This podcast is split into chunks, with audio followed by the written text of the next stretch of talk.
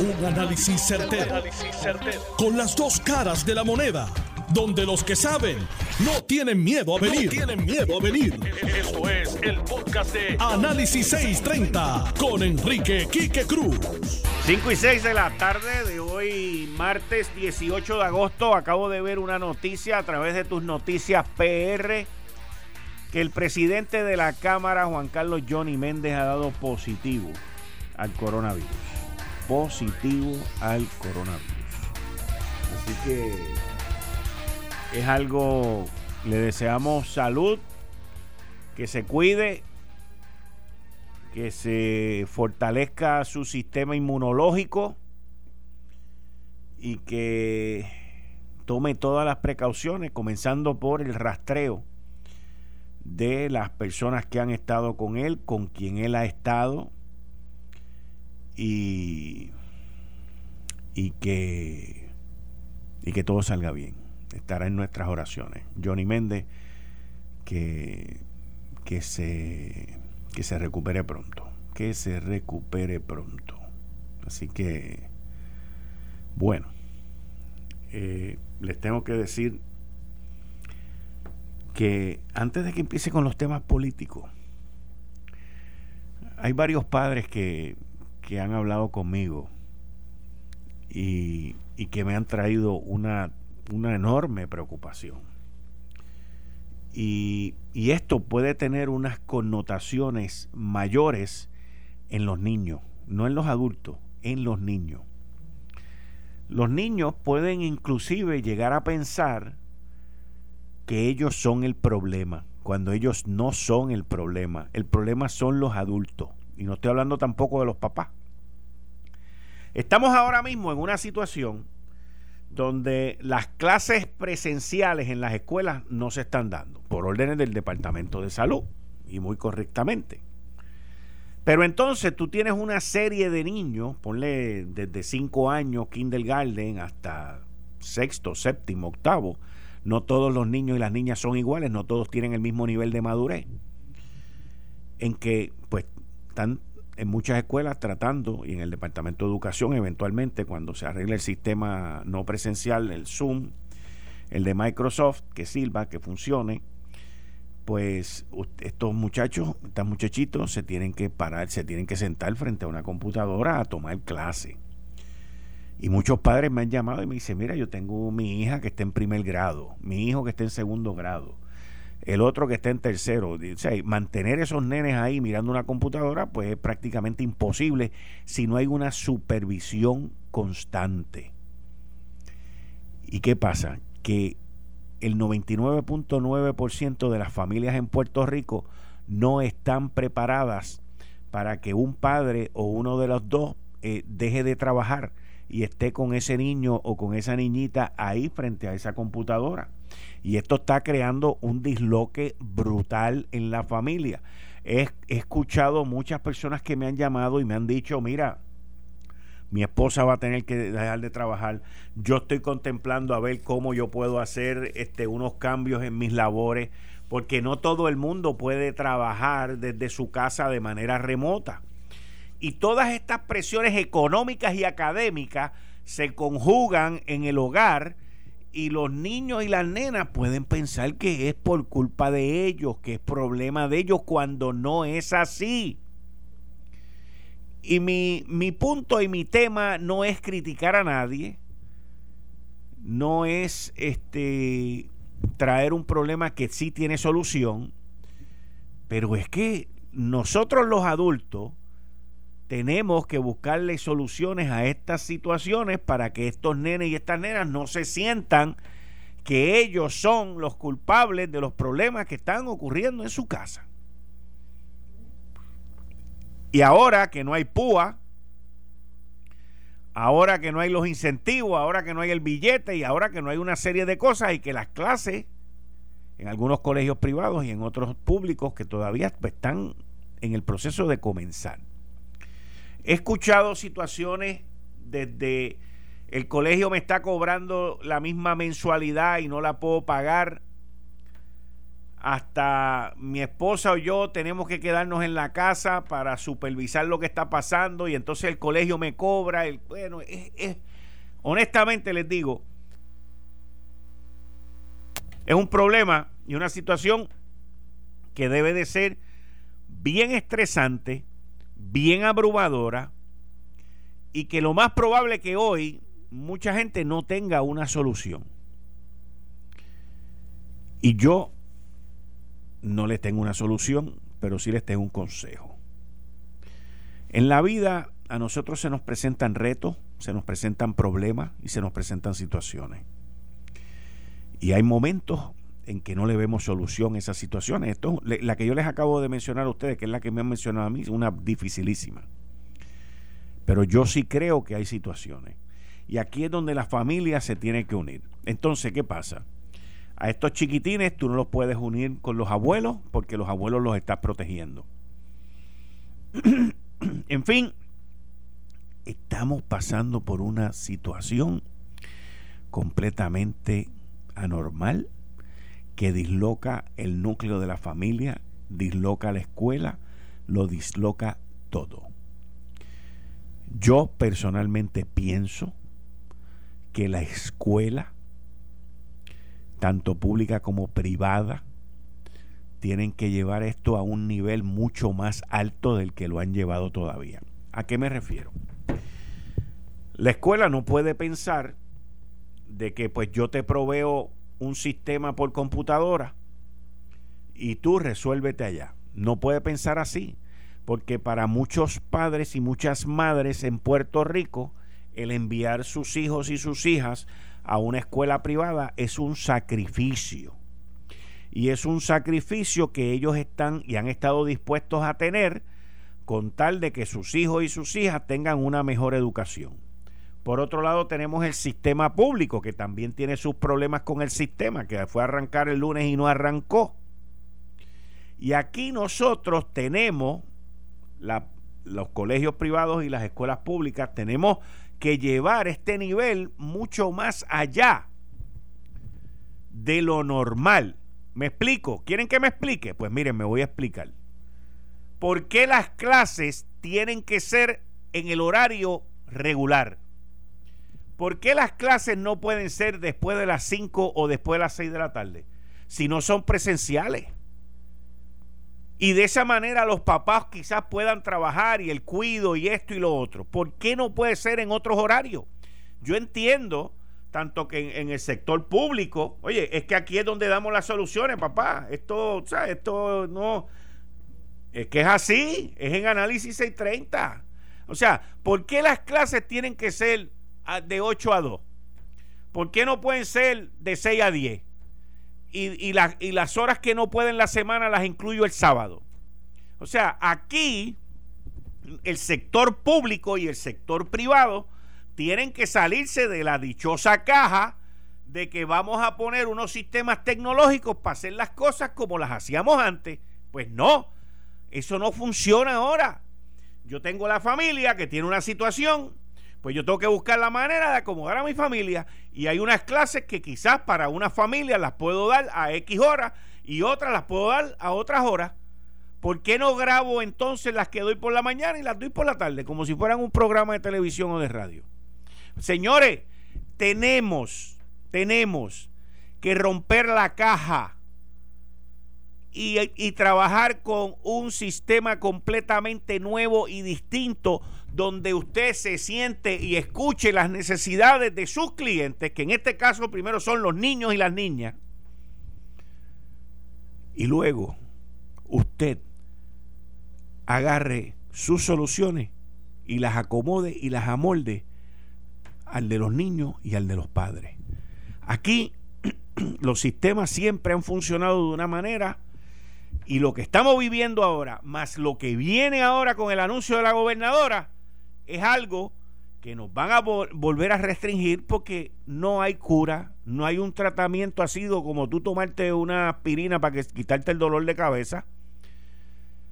No existe, hasta ahora no existe. Y la vacuna, pues, dicen que ya para fin de año. Y nosotros tenemos que, como dicen las americanitos, think out of the box. Y yo aquí cuando planteo estas cosas, la cabeza mía se me va a 200 millas por hora y saco las ideas estas que les presento a ustedes. Tiro esto ahí para que los colegios privados y las escuelas públicas escuchen y venga algún copión o copiona y lo utilice, yo no tengo problema. Sale por ahí un político y de momento dice, no, yo voy a legislar. Yo no tengo problema con eso. La cosa es que se haga. Pero la iniciativa de donde tiene que salir es de las escuelas. No puede salir de los padres porque los padres tienen 20 líos ahora mismo. Señores, las clases no tienen que ser de 8 a 1, no tienen que ser de 8 a 2, pueden ser de 6 a 10, incluyes el sábado y ya está, o lo cuadra. O dar distintos turnos de clase. Hay que hacer las cosas. Si vamos a cobrar, pues vamos a cobrar, pero vamos a ofrecer un servicio adicional. Aquí tiene que haber acomodo para todo el mundo. Vamos a ponernos creativos y vamos a hacer las cosas como hay que hacerlas. ¿Ok? Así que vamos para allá. Bueno, ese tema no estaba en agenda, pero la inspiración llegó. Mucha gente que me ha llamado hablando sobre eso. Sobre el anuncio que va a dar la gobernadora mañana, va a haber mucha gente que de manera injusta y errónea van a decir que los cambios, que las restricciones fue porque ella está molesta, porque perdió la primaria. Miren, eso no tiene nada que ver. Al contrario, lo más probable es que la gobernadora atrasó este anuncio de mañana, que se suponía que hubiese sido la semana pasada, porque la primaria se atrasó y algún en el gúmeno allí le dijo que lo atrasara porque eso le iba a hacer daño en la primaria. no, no hizo nada bueno tampoco. Pero la realidad es que no hay suficiente personal para ejercer, para enforce, para hacer valer las órdenes ejecutivas. Y, lo único que ha valido aquí, que ha servido, fue cuando la gobernadora nos mandó a trancar por ocho semanas, qué sé yo, yo ni me acuerdo. Yo sé que empezó en marzo y terminó en junio. Es lo único que ha aguantado esto.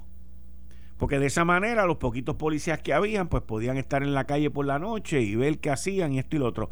Miren si nosotros no tenemos suficientes policías. Esto pasó por debajo del radar en el fin de semana y yo tengo el comunicado de la Comisión Estatal de Elecciones. Miren si hay poquitos policías, que no habían suficientes policías para la escolta y para vigilar las papeletas. Y tuvieron que agarrar las papeletas y meterlas en los cuarteles. O sea, miren al nivel de falta de personal que hay en la policía. ¿Ok? La cosa está mala, bien mala. Pero no lo dicen. Ellos se creen que quedándose callados, pues esto pasa por ahí. Usted no oye ya de, datos criminales, usted no oye nada de querella, usted no oye nada. Nosotros estamos como después del huracán María, donde no se sabe criminalmente qué es lo que está ocurriendo en la isla.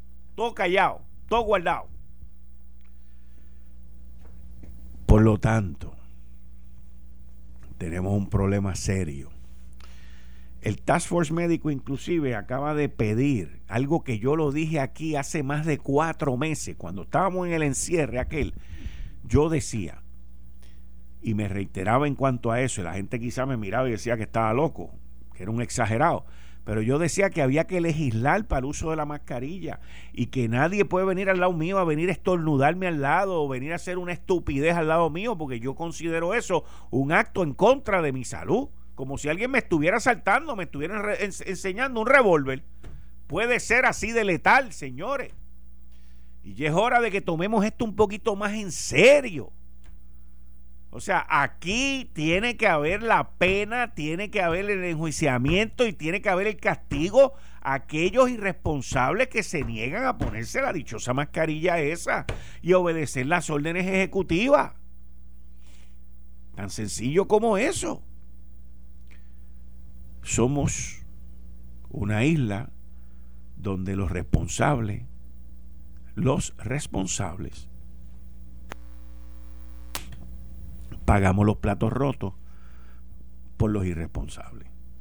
Entonces, eso convierte a nuestra sociedad en una sociedad donde ser irresponsable vale la pena. Donde no estudiar, paga. Donde no trabajar, paga. Donde no ponerte la mascarilla, no tiene consecuencia. Donde ser pillo, no tiene consecuencia. Yo estoy todavía esperando, todavía estoy esperando quién va a ser el valiente que va a venir aquí a hablar de qué va a hacer contra la corrupción. No estoy hablando de planes, ni de vainas, ni de cuentos de camino. ¿Quién va, qué van a hacer? ¿Tú lo vas a hacer? Pues vente, dime. Yo estoy esperando. Estoy esperando quién de los dos principales candidatos en el PNP y en el PPD digan qué es lo que van a hacer. ¿Qué es lo que van a hacer con, con los legisladores? ¿Qué van a hacer con los que buscan contrato con los cabilderos? Que el cabildear, escúcheme bien, no es ilegal. Lo que es ilegal es el pagar para que te consigan algo. Eso es lo ilegal. Y yo quiero saber qué va a pasar aquí con la corrupción de cara a las elecciones del 2020. No escucho a nadie. Tengo que decirle uno a la vez porque ninguno, ninguno. Cuando tú les preguntas, te hablan de generalidades. Aquí no pueden haber generalidades. Aquí tiene que haber compromiso. Aquí tienen que haber ideas concretas. Aquí tiene que haber legislación específica. Aquí tiene que haber controles específicos. Como me estaba diciendo un compañero los otros días, me dice, bueno, en la legislatura y en el gobierno también. A veces tú tienes una persona que por X o Y razón de ser talentoso o talentosa en otras áreas que no es la que le corresponde en el trabajo, pues se gana 4, 5, 6 mil pesos y tienes otro que se gana 1.500 pesos. Pues estamos claros, hay que hacer un, plan que, by the way, la gobernadora lo presentó y sé que la Oficina de Recursos Humanos lo presentó, un plan de clasificación y retribución. Eso se tiene que hacer. Pero eso es solamente una mínima parte de lo que hay que hacer para meterle mano al problema este de los contratos y de, y de los servicios profesionales y de todo ese tipo de cosas que existen en el gobierno al WIPIPIO. Lo mismo está ocurriendo con los contratos de tecnología. Exactamente lo mismo con los contratos de tecnología. Jaltándose. Y están ahí, mira, esperando a que llegue el día de las elecciones a ver quién gana para jaltarse 10 veces más como establecieron ese precedente los que estaban en esta administración y hoy no están. Hoy no, ellos saben quiénes son. Yo tengo los nombres, yo he escrito de ellos, tanto populares como PNP. Y todavía siguen moviendo el caldo en la olla. Pero ahí los tiene. Hubo uno que dice que él no sabía dónde estaban los iPads, que eso fue que se lo encontró allí. Es un paquetero. Eso no es verdad. ¿Quién rayo va a decir eso? Lo que pasa es que el gobierno y el Departamento de Justicia de Lela no les da la gana de agarrar ese iPad, meterse en el IP address y averiguar si eso se usó en el último año. ¿A que nadie hace eso? Pues seguro que no. No lo hacen. No lo hacen porque no se atreven o porque hay alguien que llama para que no lo hagan. Y ese es el problema que nosotros tenemos en esta isla. Ese es el problema que los que cometen fechoría, incluyendo en subasta, que antiguos empleadores se las ganan frescamente, no pasa nada. Nada de nada. Y nosotros nos enteraremos en el futuro, porque aquí está corriendo un billete tan y tan y tan brutal que usted no se lo imagina. Eh, estás escuchando el podcast de Noti1. Análisis 630 con Enrique Quique Cruz. 5 y 32 de la tarde de hoy, martes 18 de agosto del 2020. Tú estás escuchando Análisis 630. Yo soy Enrique Quique Cruz y estoy aquí de lunes a viernes de 5 a 7. En el área metro me puedes escuchar por la banda FM, en el área metro a través del 94.3 FM. Así que si vas ahora por el área metro Mira, en el tapón tú vienes poner en la FM, busca el 94.3, me escuchas ahí con una voz, pero olvídate, la voz impresionante, se oye espectacular. En, el, en, el, en la pausa comercial me enviaron información que no solamente Johnny Méndez dio positivo al COVID, esto hay que corroborarlo, eh, pero también me envían que Pichi Torres Zamora dio positivo al COVID y por ahí van a estar todos los que estuvieron celebrando en el bando de, de Pierluisi este pasado domingo. En el bando popular ahorita saldrán los positivos también al COVID-19. Y esto, mis queridas amigas, amigos, le demuestra a ustedes que no importa las directrices que dé la orden ejecutiva de la gobernadora, no importa lo que diga el secretario de salud, eh, no importa que le sigan echando la culpa al aeropuerto, ya nadie habla del aeropuerto. ¿El aeropuerto estuvo en la celebración del domingo? No. Ahora nadie habla del aeropuerto. El aeropuerto nunca fue un riesgo, señor. Eso fue una bola de humo que le echaron aquí a todo el mundo. Pero ahora vemos todo ese chorro de positivos que van a salir ahora y van a salir un montón de positivos por este domingo. Y todo eso, cuando usted busca la raíz, es las precauciones que no se tomaron después de la primaria. Como todos los martes, el licenciado John Mott en la sección Ley Promesa 630. John, bienvenido, espero que estés bien, muchas gracias. Sí, estoy bien, estoy de acuerdo contigo. Este, el problema es que uno tiene que tomar precauciones y las celebraciones políticas definitivamente no, no lo hacían. So, sí, la verdad, ¿qué quiere hablar? ¿Del, del indictment de Tata Charbonnier? Sí. Ok. okay pues, Espérate, dame un momentito. Me acaban de confirmar aquí de reacción, de redacción, perdón, que Tata Charbonnier renunció. Me alegro, me alegro. lo escucharon a las 5 y 34 de la tarde aquí en Análisis 630. Bien.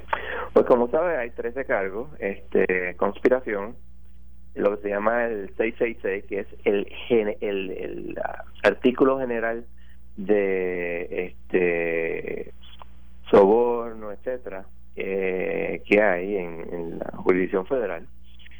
Eh, fraude, eh, lo que se llama wire fraud, por todos los intercambios de mensajes de, de texto y las transacciones este, bancarias donde se transfería eh, a través de ATH móvil. Eso es bien importante. Money laundering, que es cuando tú tienes dinero mal habido y lo pones en las cuentas, pues es money laundering, que es otro delito. Esos dos delitos son 20 años, por cierto. El tercero, bien importante, que es el de obstrucción a la justicia, tiene un máximo de 20 años, que es por ella supuestamente haber eh, borrado en su teléfono todas las conversaciones, o la mayor parte del WhatsApp y todo lo demás. Ok, hay un issue que salió ayer en unas conversaciones que hubo en un programa de televisión de la jurisdicción del tribunal. Aquí hay que hilar fino. La jurisdicción criminal del de federal ocurre usualmente por el derecho que tiene el Congreso de regular el comercio interestatal. ¿Okay? Habiendo dicho eso, el 666 tiene una cosa adicional. 666 se requiere que aquel lugar donde trabaja el individuo, que es un agente, tiene que ser un agente de ese lugar y ese lugar tiene que recibir 10 mil dólares o más en fondos federales. El indictment lo que dice es que el Commonwealth de Puerto Rico recibe eso. Sin embargo, el último caso de el senador próximo a ser ex senador Martínez, el circuito dijo claramente que esa ese dinero que el, el, gobierno tenía que demostrar que el Senado, acuérdate que Martínez en ese momento era senador, el Senado recibía 10 mil dólares o más. Porque en el caso de Tata Charbonnier, el gobierno tiene en su día que demostrar el gobierno, el gobierno federal, el gobierno federal que el, gobierno federal tiene que demostrar que recibió la Cámara de Representantes durante los tres años esa cantidad de dinero del gobierno federal.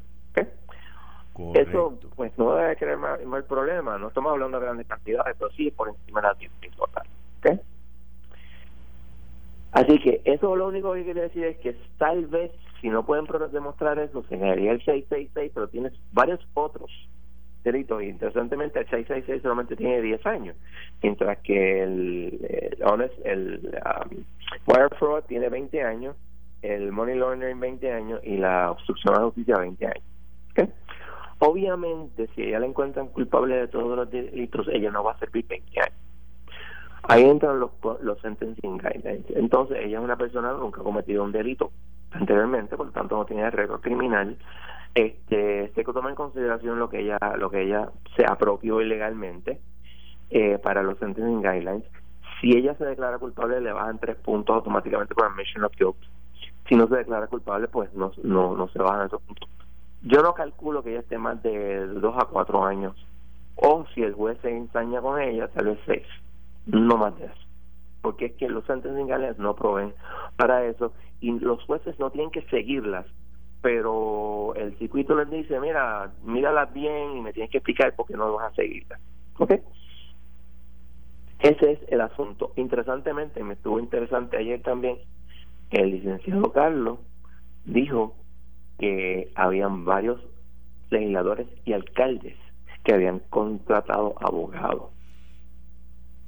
Tal vez sea porque están preocupados porque saben que tienen asuntos turbios envueltos o las razones que sean. Si eso es cierto, pues hay que preguntarnos.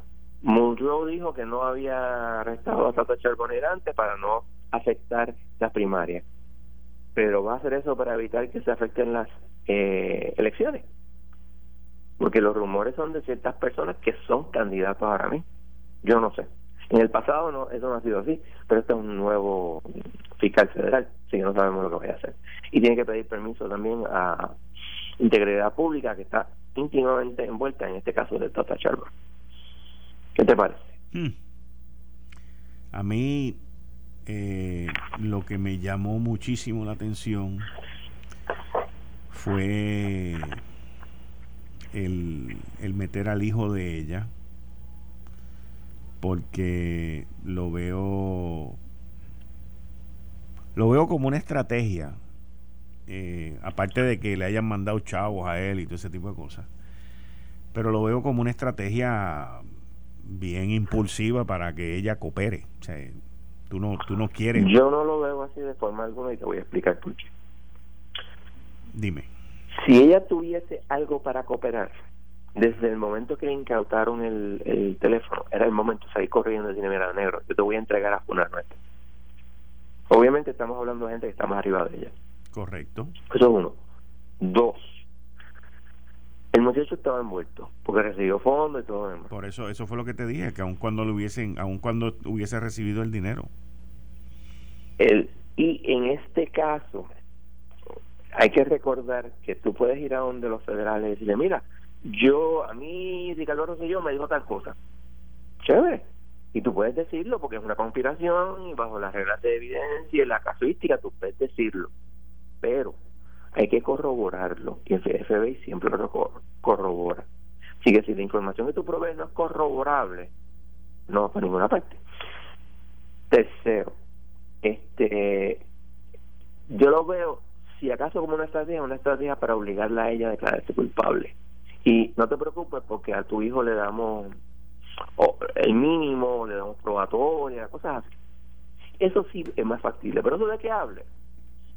Mira, si ya tuviera algo que decir, hace rato lo hubiera dicho. Y yo no la veo a ella eh, en esa. Quién sabe, a lo mejor sí tiene un montón de información, pero solo se verá más en el futuro.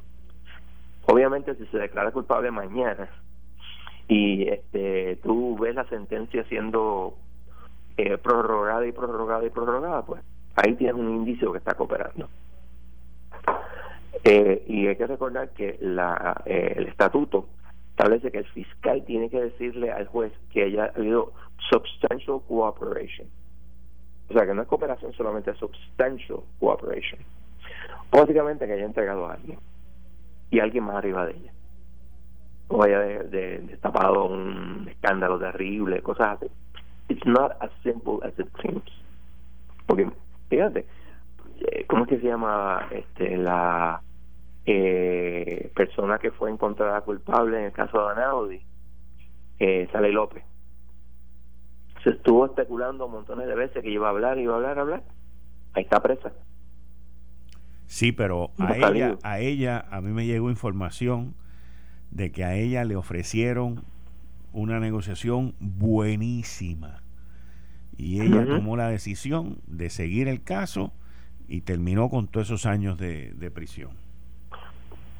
Eso pasa a cada rato. Yo recuerdo a un compañero mío que tenía un policía municipal que le ofrecieron arresto domiciliario por seis meses.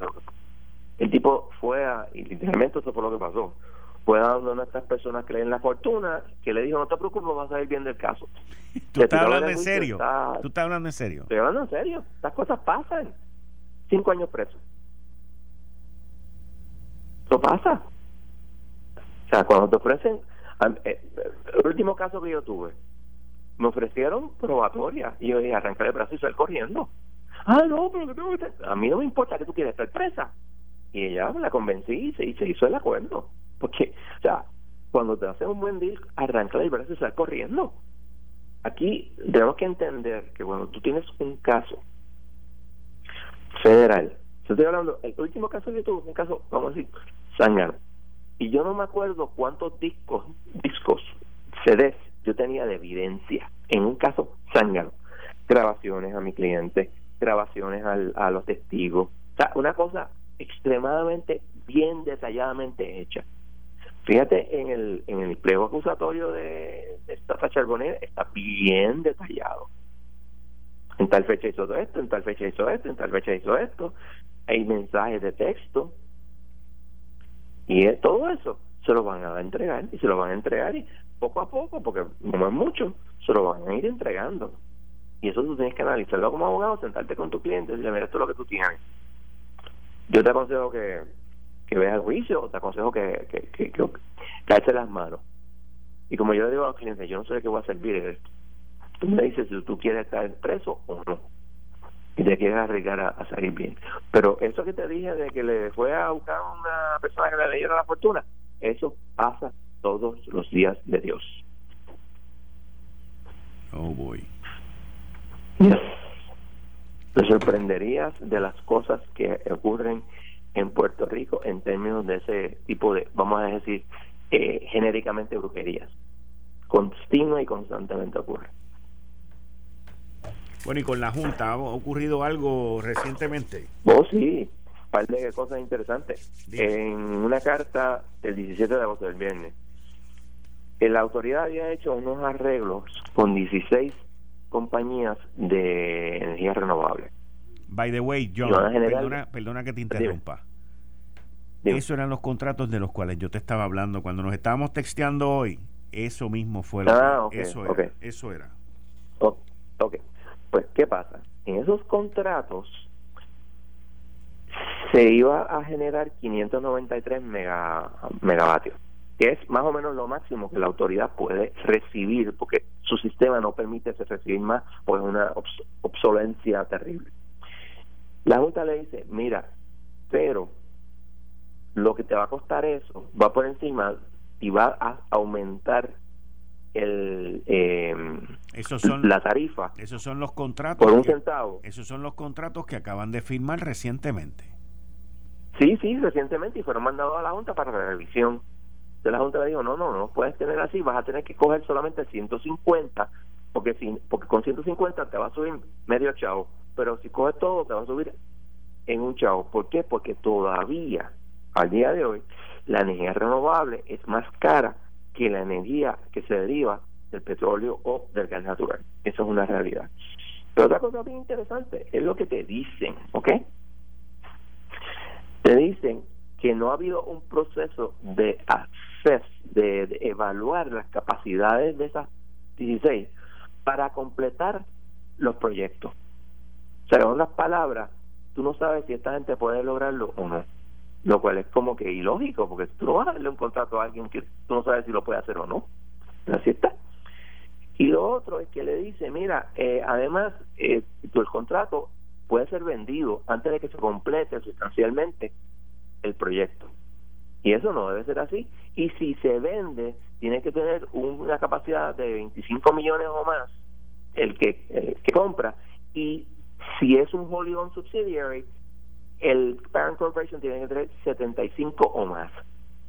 ¿Qué te está diciendo? La Junta está poniendo mucho énfasis a esto y está micromanaging, correcto o incorrectamente, lo que haga prepa. En ese caso, yo entiendo que es correcto porque yo todavía, yo, todavía recuerdo, yo todavía recuerdo el mismo José Ortiz, el mismo Pérez Canaval, en la administración de Fortuño, que repartieron un paquetón de contratos de energía renovable, y después vino Alejandro García Padilla y los canceló, porque eran onerosos. Yo me acuerdo de eso. Y los canceló correctamente. a 18 chavos, a 16 chavos. Eran, entonces, eh, eh, cada tiempo subía no sé cuánto, una, y volvieron ahora antes de irse a hacer otra barbaridad más. Lo mismo, al igual que en Palo Seco le dieron un contrato a un panadillo que los invita a beber vino debajo de la tierra para que mantuviera ahí unas maquinitas allí y le diera mantenimiento a unos generadores portátiles. Y el contrato es por cuatro, por seis meses, por 2.4 millones de dólares, brother. O sea, eh, eh, han, han agarrado aquí, este, este, esta isla la han descuartizado por todos lados. Se han llevado hasta los clavos. Y, eso que estás diciendo es importante porque la Junta revisa los contratos de 10 millones o más. Puede entrar a cualquier contrato que le dé la gana y lo ha dicho, pero normalmente eso es lo que hace. Obviamente con los miles de contratos que el gobierno y las corporaciones públicas emiten, o es imposible que ellos lo revisen todo. Pero ahí tú ves uno, 2.5 millones no es cascaracoco. chao. Está del carajo. Entonces, hoy, siguiendo con prepa, el Unsecured Creditors Committee radicó una moción para que el eh, se declare que el RSA eh, es inválido en este momento, se desestime la moción para, porque todavía existe la moción para este que se apruebe y que se, se haga sin perjuicio de que en otro día vayan a. Ellos están diciendo que José Ortiz, Yaresco y varias otras personas han dicho que ese eh, RSA hay que cambiarlo y que la legislatura dijo que no lo va a aprobar. Entonces también te dice... ¿Y en ese caso entonces qué hacen? ¿Van a donde la jueza Laura Taylor Swain? No, sino que lo que hacen es que esa... Eh, ok, lo que ocurre aquí es que el UCC está alegando que la Junta quiere seguir con, diciendo que el RSA está vivo para poder seguir controlando las reclamaciones de objeciones a los bonos de la autoridad. En la posición del UCC que los bonos de la autoridad no son asegurados. ¿okay? Y no es solamente ellos, creo que también la autoridad lo dice. Y que ellos quieren hacer la reclamación a la sección 502 de quiebra y que la Junta no quiere hacerlo para no perder el control sobre eso, uno, y dos, que los bonistas no quieren quieren mantener el RSA vivo porque bajo el RSA, ¿cierto? Le pagan a los abogados de ellos. ¿Qué? Porque según la Junta, ellos van a ver si pueden eh, eh, continuar este asunto y le van a decir al tribunal el 25 de septiembre. Y esto me lleva a otro problema. A principios de este año, la juez Swain veía la luz al final del camino, en términos de que ella creía, y muchas otras personas también, que esto se podía acabar este año. Ya vemos que el ABC de prepa no va para ninguna parte. Y segundo, el plan de ajuste del gobierno de Puerto Rico tampoco va para ninguna parte. Estamos hablando de si se aprueba, se aprueba el año que viene, con una junta nueva, uno, dos, con un gobierno nuevo. Porque o Luis tiene o, o, o Charlie. Esto fue el, podcast de Notiuno. Análisis 630 con Enrique Quique Cruz. Dale play a tu podcast favorito a través de Apple Podcasts, Spotify, Google Podcasts, Stitcher y notiuno.com.